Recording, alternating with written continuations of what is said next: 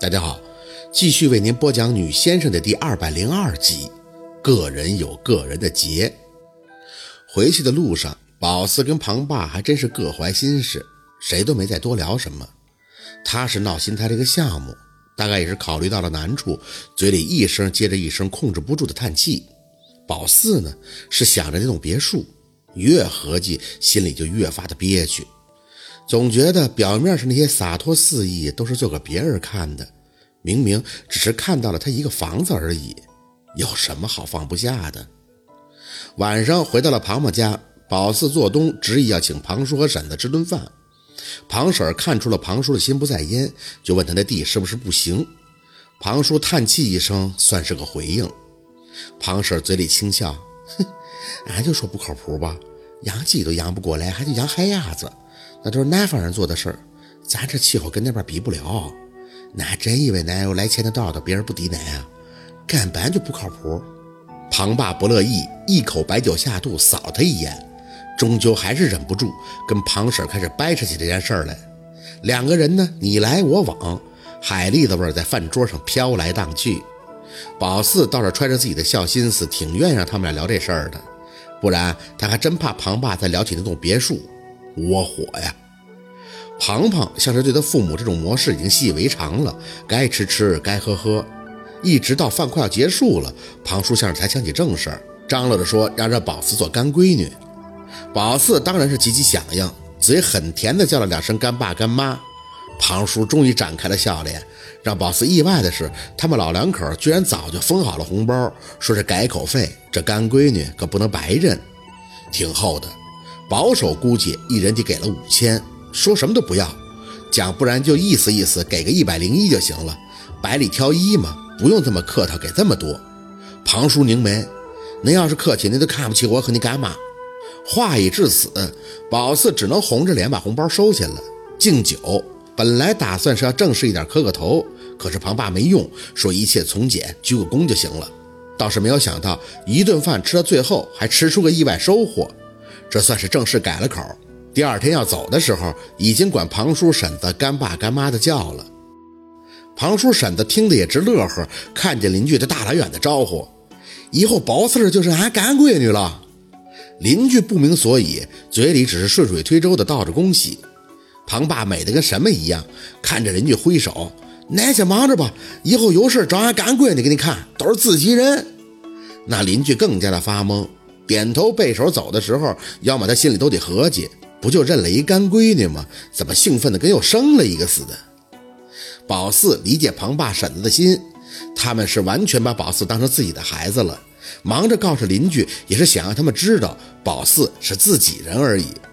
临上车的时候，庞爸和婶子一直往庞庞那辆没有屁股的小红车后备箱里边塞鸡蛋，还有处理完的整鸡。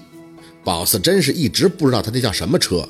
直到看到了后边板金上的字标，才清楚是叫 Polo。具体的也没好意思问，知道小六会笑话他。在对车的认知上，宝四还真就一直处于幼儿园的水平。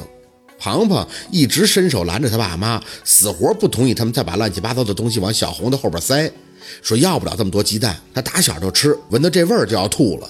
庞爸不乐意，俺不吃，宝四、小六都不吃，俺咋这么不懂事儿的？宝四擦着汗看着庞叔，干爸确实太多了，冰箱塞不下呀，吃不了，坏了就可惜了。庞爸眼尾不乐意的刮了庞庞一眼，拉着宝四往旁边走了几步，声音放轻：“宝四儿，俺瞅着胖越来越不对劲儿，他是不是有事瞒着俺们呀？”啊！宝四装蒜：“啊，还好吧。”庞爸皱眉，嘴里不自觉地叹息了一声：“宝四儿啊，俺是不知道啊，胖这丫头打小就彪呼呼的。”手散，那要是跟谁好啊？那要啥他都给。小时候他老领同学上家玩，好的不好的都带来。有一回啊，把他妈新买的那个微波炉都送人了。我问他你为啥送呢？他说同学说了家里没有，那就跟缺心眼儿是一样一样的。微波炉这事儿一般人是干不出来。庞爸继续叹气，不过那微波炉最后人家同学家长给送来了。我想说的是啥呢？是俺家这个姑娘吧，她跟一般人不一样啊，她那个心眼儿啊，死的呀，我真是没法说。你看她现在双眼皮也拉了，屋子也点了，她作什么妖啊？男的不知道啊，他那眼睛刚嘎完的时候，给他妈吓成什么样？那比鬼都吓人，他妈心疼的这个哭啊，他还美得够呛。哎呀，我就觉得吧，他收事儿，好端端的，他不能这样。宝四儿，咱别胖有主意，咱帮我和你干妈看着点儿，千万可别让他做出事儿来。他花点钱儿都没事儿，就别祸害自己了，要不然俺和恁干妈那真是伤不起心呐。宝四点头表示明白。庞庞的变化不用外人去看，他父母肯定是最先发觉异常的。可宝四也不知道怎么办，怎么去劝他，更不敢跟他爸妈说，其实他是爱上了一个不该爱的人。哎，这事儿闹的。宝四，我爸跟你说啥了？说了半天。上车没开多一会儿，庞庞就忍不住朝着宝四开口问着。宝四伸手扶住额头，哎，就是担心你呗，感觉你变化大，知道你有事瞒着他们。庞庞睁大眼，宝四，那你没跟我爸说文琪的事儿吧？哪能啊！宝四把头靠在头枕上，闭眼微眯。哼，要说了，你爸都得杀过去找温琪。庞庞没心没肺的笑，那是我爸能干得出来，让他知道我就麻烦喽。宝四叹气，想说一万遍他跟温琪不合适，但想想说了也没用，还是算了吧。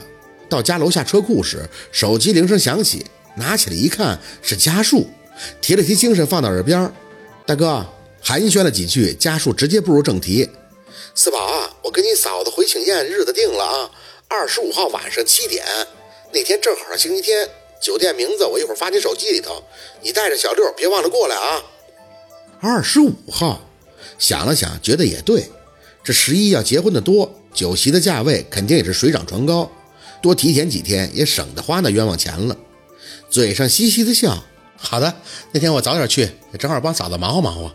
家树也在笑，四宝哥知道你懂事。哎，对了，你问问老姑来不来？要是她有时间的话，就一起过来，热闹热闹，吃点饭。好，宝四嘴里应着，跟庞庞跟小六朝着电梯走。猛地想到一个比较重要的事儿，哎，大哥，那谁不会去吧？哪谁呀？宝四眼尾瞄了庞庞和小六一眼，出口。